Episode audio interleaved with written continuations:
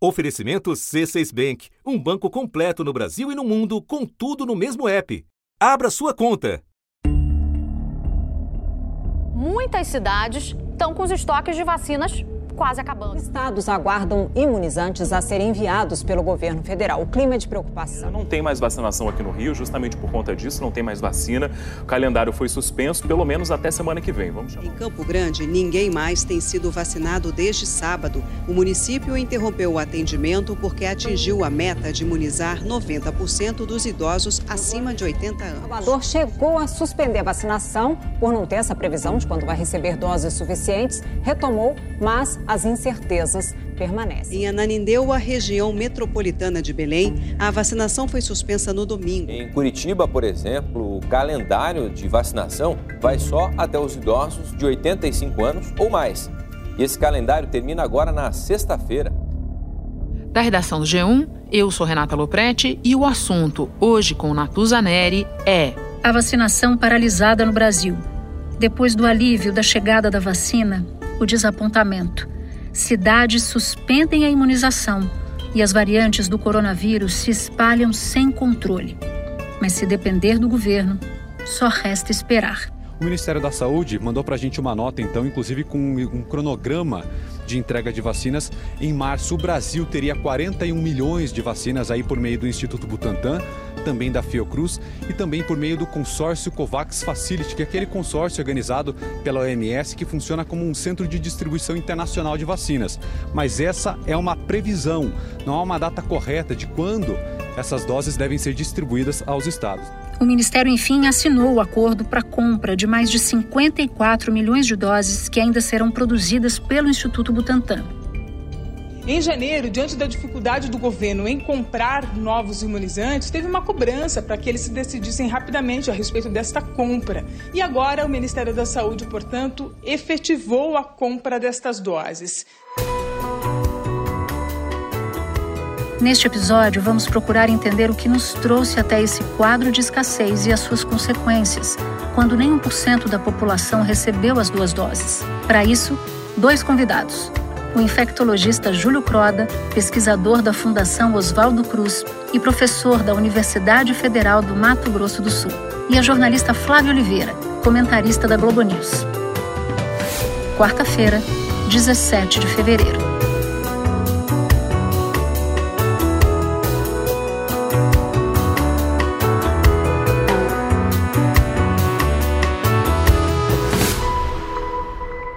Flávia, a cidade do Rio anunciou que vai interromper a campanha de vacinação já nessa quarta e muitas outras cidades estão em situação bem semelhante. Então eu começo te pedindo para a gente traçar um quadro das vacinas no Brasil e para você nos lembrar quantas doses foram distribuídas desde o início da campanha nacional, de onde elas vieram e qual é a perspectiva de termos mais vacinas. Natuza, acho fundamental a gente fazer uma linha do tempo, né? É, dessa saga das vacinas e entender por que, que a nossa euforia com o início da vacinação ela está se transformando aí em apreensão e em frustração. É, isso está acontecendo porque há escassez de vacina. Nós vivemos é, várias etapas ao longo dessa pandemia, é, o descrédito, né, a desqualificação, da doença, da gravidade da situação, a defesa da economia acima da saúde, a recomendação de tratamentos ineficazes e uma estratégia eh, oficial do governo de privilegiar uma vacina, que foi a vacina Oxford, AstraZeneca, Fiocruz, é, tentar desqualificar a outra é, grande possibilidade de, de, produção de vacinas uh, no Brasil, que foi a do Instituto Butantan, a partir do governo de São Paulo, a Coronavac, em parceria com a Sinovac chinesa, um completo descaso em relação a outras vacinas, a outros laboratórios que estavam é, sendo desenvolvidas ao longo do ano passado, mundo afora. 2 milhões de doses da vacina Oxford AstraZeneca, 10 milhões e 100 mil doses da Coronavac. Isso é tudo né, que os municípios brasileiros receberam até agora de vacina. São suficientes para quase 6 milhões de pessoas. Mas apenas o grupo de idosos em asilos e acima de 75 anos chega a mais de 8 milhões. O governo federal está em compasso de espera, aguardando a chegada de novas doses de vacinas para voltar a abastecer os estoques de estados e municípios. A gente está, então, vivendo uma situação do limiar da escassez por vários municípios, o Rio de Janeiro um deles, mas Salvador também, e Brasil afora. Cada dia a gente vai é, ter notícias né, de suspensão do processo de vacinação porque não chegaram novos lotes. Que a vacinação para os idosos foi suspensa. A Secretaria de Saúde de Juazeiro do Norte alegou falta de vacina. A vacinação também está correndo risco de ser interrompida em Florianópolis. De acordo com a Secretaria de Saúde da capital catarinense, a imunização vai parar se a cidade não receber novos lotes de vacina e porque esse ato ele vai perdurar até praticamente o fim do mês de fevereiro e ao, ao longo do mês de março, quando efetivamente a gente começa uma produção é, local é, dentro do Brasil mais consistente, tanto do Butantan quanto da Fiocruz, porque no meio dessa história a gente ainda foi atravessado pelo problema é, das importações né, do IFA, do chamado ingrediente é, farmacêutico ativo da China, que é, demorou a chegar. Foi, nos foi entregue em menor quantidade e fora do prazo previsto inicialmente. Então, a gente tem 12 milhões e 100 mil doses de vacina sendo distribuídas e a expectativa de chegada de novos lotes, que o Butantan já informou oficialmente que entrega a partir de 23 de fevereiro, e a, a Fiocruz a partir de 19 de março. Nós, inclusive, nem citamos aqui, mas tivemos problemas, inclusive, com licitação de seringa, de algodão, quer dizer, dos equipamentos necessários à vacinação. Esse problema não está acontecendo, primeiro, porque não chegaram todas as vacinas. Segundo, e acho que o principal é, é, é, efeito foi, foi que os estados, as secretarias estaduais, é, providenciaram estoques né, de seringas, então, para viabilizar a aplicação das vacinas. A Associação Brasileira da Indústria de Artigos e Equipamentos Médicos e Odontológicos informou que se comprometeu a fornecer 30 milhões de seringas e agulhas para o Ministério da Saúde. Na semana passada, o Ministério da Saúde fez um leilão para tentar comprar 300 milhões de unidades, mas só conseguiu garantir 7 milhões.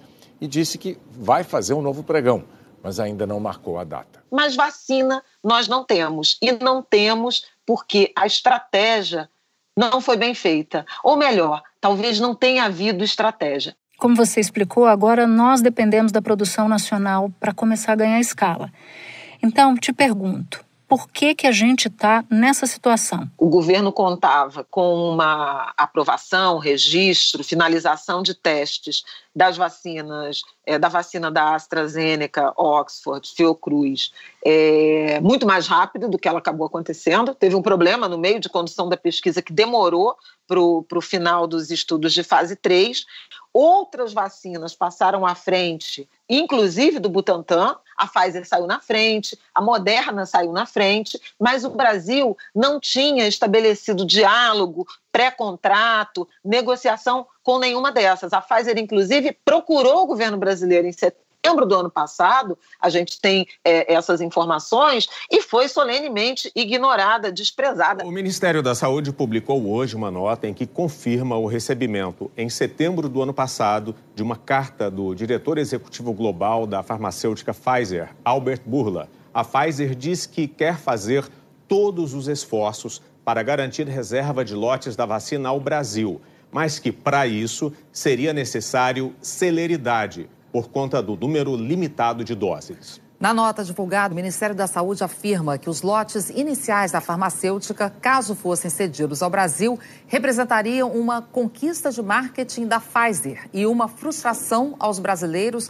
devido ao pequeno número de doses. Se nós tivéssemos vacina em quantidade, a gente dava olé no mundo, sem é, falsa modéstia, Natuza, porque é, muitos especialistas reconhecem que o Brasil tem capacidade e já vacinou um milhão é, de brasileiros por dia e poderia vacinar até mais. Nos grandes centros, poderia ser a da Pfizer, que exige um, uma estrutura de refrigeração uh, mais robusta. Em lugares mais distantes, a vacina, as vacinas do Butantan e da AstraZeneca, que são uh, uh, conservadas numa temperatura muito familiar ao, ao, aos planos brasileiros. Tem a vacina da, da Johnson Johnson, que é uma dose, que é dose única e que a gente também não tem. Então, é, houvesse essa estratégia de múltiplos uh, fornecimentos, múltiplas fontes, nós teríamos uma capacidade é, de dar inveja ao mundo, pelas nossas dimensões continentais, de vacinar a nossa população. O Ministério da Saúde não comenta a estratégia que cada município está usando para vacinar os grupos prioritários. Afirmou que até o momento enviou para os estados 11 milhões e 100 mil doses da vacina e que assim que os laboratórios entregarem novos lotes, o Programa Nacional de Imunização vai sugerir cronograma de vacinação para outros grupos prioritários. Você foi citando, Flávia, em diversos momentos da tua fala, a Pfizer, a vacina da Johnson Johnson, tem a Moderna, a Sputnik. Eu não sei se você tem a mesma sensação que eu nesse caso, mas depois de que o governo caiu na real de que precisava fazer um investimento mínimo na vacinação, em vacina, o ministro Pazuello, até mesmo o presidente Bolsonaro foram citando diversas dessas vacinas ao longo do tempo. Parece que continua, a despeito de todos os alertas, a despeito do agravamento da crise que você acabou de citar, parece que só se caiu na real da boca para fora. Caiu na real é, da boca para fora, é, muito ao sabor da pressão que a opinião pública, que a sociedade tem feito, que os especialistas têm feito, e, sobretudo, governadores e prefeitos. Prefeitos recém-eleitos, eles foram, é, chegaram a essas funções, tanto os, os recém-eleitos quanto os reeleitos, com mandato de resolver a pandemia. Foi a grande agenda, é, você sabe melhor do que eu, é, que dominou muitos dos processos eleitorais na, no, nos municípios no, no, ano passado. Então, há muita pressão por abertura de economia, por recuperação da atividade, e isso passa, é, obviamente, pela imunização, pela vacinação da população. A Frente Nacional de Prefeitos solicitou, no dia 14 de janeiro, encontros para acompanhamento das imunizações no país. Ficou acordado que a cada dez dias o ministro se reuniria com a comissão de prefeitos. Desde então, passados mais de 30 dias, nenhum agendamento foi feito. Então, o governo vai dando é, respostas, porque o Ministério da Saúde precisa ser o grande articulador desse processo, mas sem é, concretamente é, assinar contratos e garantir o fornecimento, e muito menos de garantir o fornecimento rápido. Veja que a assinatura de mais 54 milhões de doses com o Butantan é, acabou sendo formalizada nos últimos dias por pressão é, da sociedade, da opinião pública. Temos um vírus correndo solto no país sem praticamente nenhuma medida restritiva e sem um quantitativo suficiente de vacinas para atender a demanda e nem perspectiva de quando teremos. A gente tem ainda muitas negociações a fazer nossa prioridade deveria ser como atrair esses laboratórios para o Brasil e fazer os acordos que não fizemos o ano passado inteiro. Por um lado, falta vacina, por outro lado, o governo resolve não tomar uma decisão que ele precisa tomar.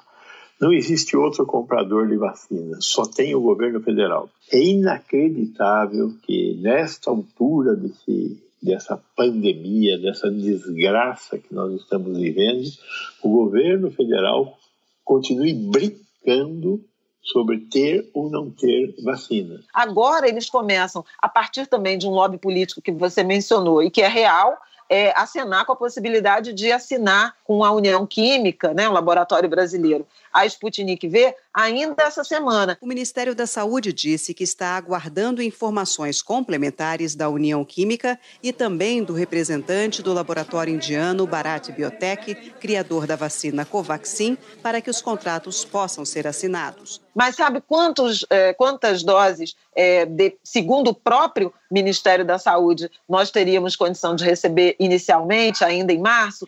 800 mil doses. Quer dizer, a gente está passando pires. Literalmente é essa a imagem. Quem tem aí algumas doses para me para me fornecer enquanto eu não consigo botar a minha produção de pé, enquanto eu não consigo é, é, receber o grande volume que preciso para proteger a minha população. Com essa estratégia, caberia ao Ministério da Saúde, mas caberia ao Ministério da Saúde para ser é, justo e eficiente com o Brasil, com a necessidade brasileira, de ter sido feita no segundo semestre do ano passado e não já quase ao fim do primeiro trimestre de 2021. O governo havia sinalizado interesse em comprar as doses da vacina russa, a Sputnik V e a indiana Covaxin, mas nenhuma delas teve o uso emergencial aprovado. Você citou o lobby, a, a intervenção política para ver se a Anvisa liberava mais rapidamente, mas há um problema técnico na Anvisa, segundo o diretor-presidente da agência reguladora,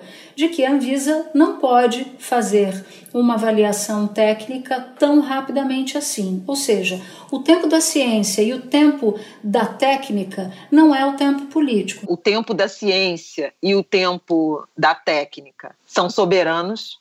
Eles é que tem que é, determinar o ritmo, e por isso, em alguns momentos, uma vacina acabou sendo aprovada antes da outra, testes foram é, é, refeitos, anúncios foram adiados. Esse é o tempo da ciência. E a Anvisa tem que ser respeitada nesse sentido. O erro no caso brasileiro é que o tempo da política deveria ter se antecipado ao tempo da ciência. Então a gente já deveria ter regulação, orçamento, compromisso, negociação, vontade política, enfim, acordo entre as partes para aprovou, a gente começa a vacinar. Tudo pronto. Só que a gente não fez isso. E aí agora a política quer impor a sua urgência, né, em termos de perda de popularidade, de desgaste de, de reputação e de imagem, quer impor a ciência. É isso que não pode acontecer. Olha, aqui em São Gonçalo está uma zona, uma bagunça. A gente pode resumir isso tudo como falta de humanidade. Os idosos, alguns esperando sentados no meio-fio para conseguirem se vacinar. Tem gente aqui que não anda direito, que depende de cadeira de rodas, de andador, que tem até sonda e que está na fila desde antes das 6 horas da manhã para conseguir ser vacinado. Não tem como é, não, não responsabilizar o governo brasileiro, porque a gente está acompanhando o que está acontecendo em outros países. Países até é, menos importantes, relevantes do ponto de vista de estrutura de campanha de vacinação, que estão é, muito à nossa frente. O Chile é um exemplo, a Argentina é outro. Os Estados Unidos estão dando cabeçada porque tem poder econômico, tiveram decisão política, mas não tem estrutura de sistema de saúde. Nós teríamos condições de proteger o nosso povo muito rapidamente pela nossa experiência com campanha de vacinação. Então não é não é mistério. O mistério é ter é, é não ter acesso à vacina. E isso tem um nome: incompetência do presidente da República Jair Bolsonaro e do ministro da Saúde Eduardo Pazuello. Flávia, muito obrigada pelas informações todas. Um ótimo trabalho para você e a gente se vê na Globo News. Querida, prazer foi meu. Muito obrigada e até a próxima. Nos vemos breve. Eu falo agora com o infectologista Júlio Croda. Júlio, só para a gente entender bem, o que, que explica essa paralisação das campanhas pelo Brasil? É a falta de doses, pura e simplesmente, ou algum outro fator? Planejamento, organização? É os dois, né? Uma falta de planejamento, principalmente no momento de compras da, das vacinas. Nós tínhamos outras opções é, principalmente no ano passado, né, a gente viu o contrato da Pfizer não sendo concretizado, a gente viu outras empresas procurando o Brasil, inclusive a Sputnik mais recentemente, e nenhum desses contratos é, se concretizaram.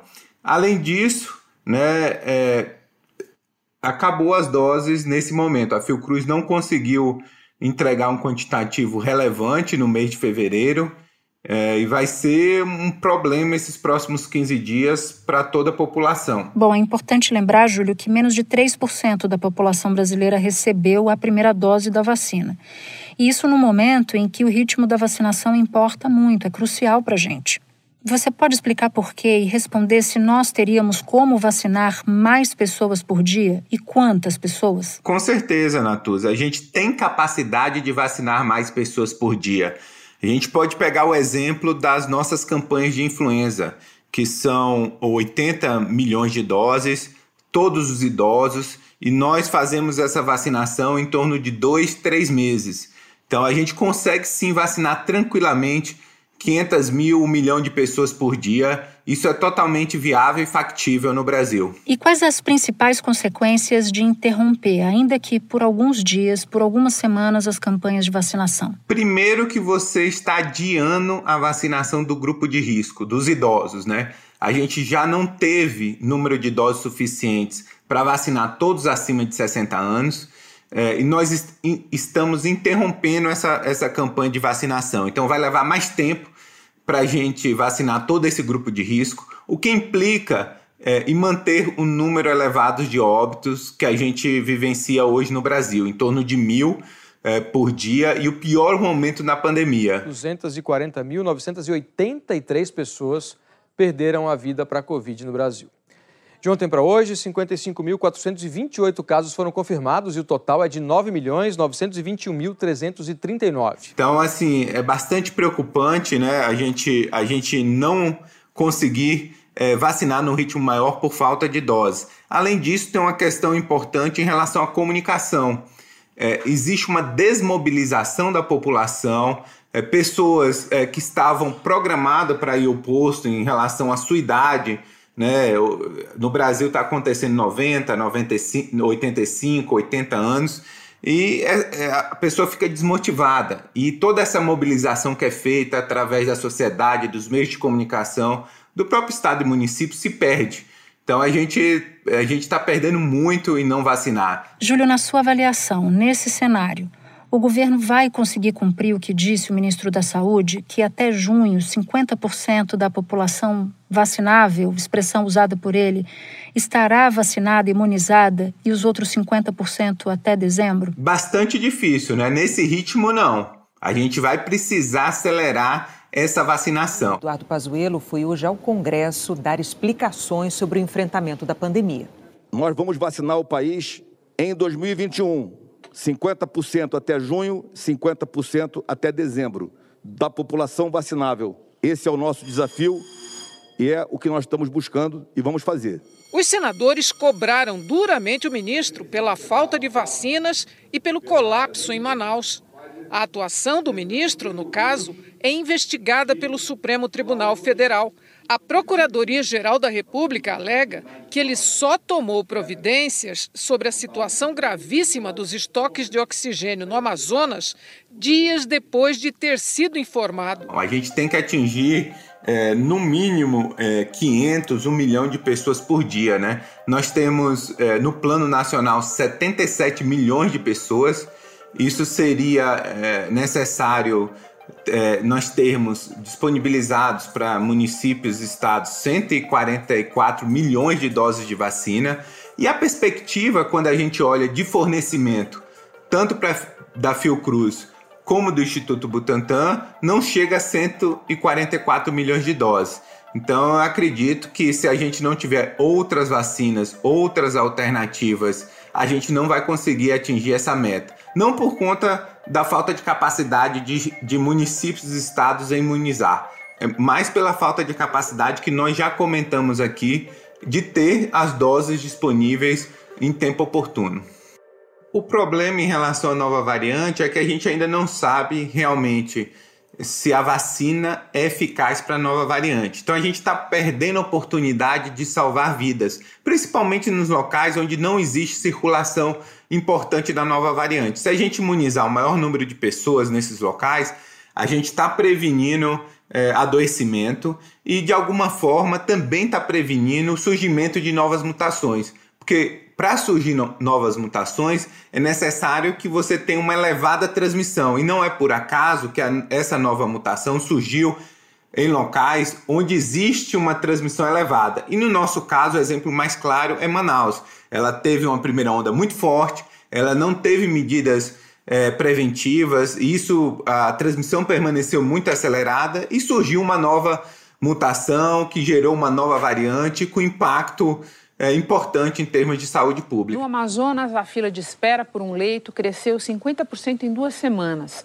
Em Manaus, o número de mortos por Covid neste mês de janeiro corresponde a mais da metade do que foi registrado no ano passado inteiro. Então, a vacina eh, mais oportuna previne o surgimento de novas variantes também. Então, é, é mais um motivo é, que justifica a aceleração da nossa campanha de vacinação. E para concluir, duas perguntas em uma.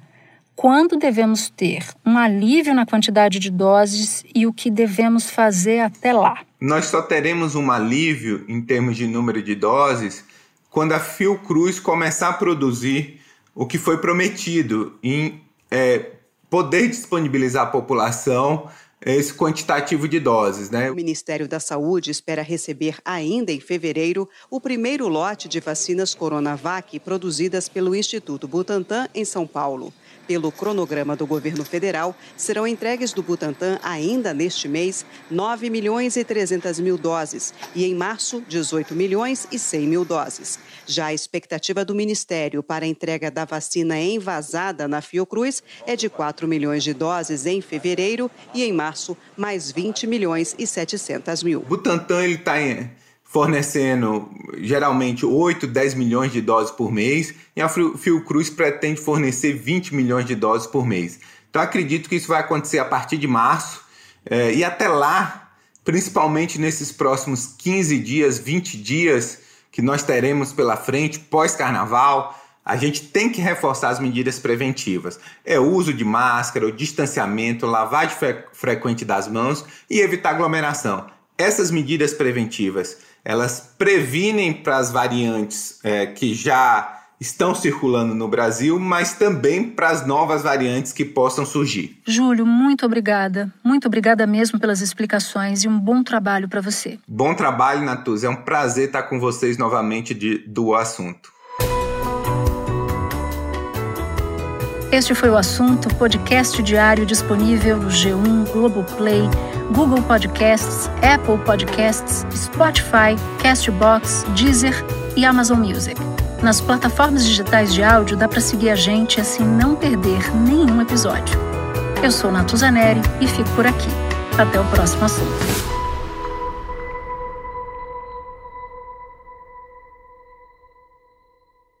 Você no topo da experiência financeira que um banco pode oferecer. Escolha um banco completo no Brasil e em qualquer lugar do mundo. Abra sua conta no C6 Bank.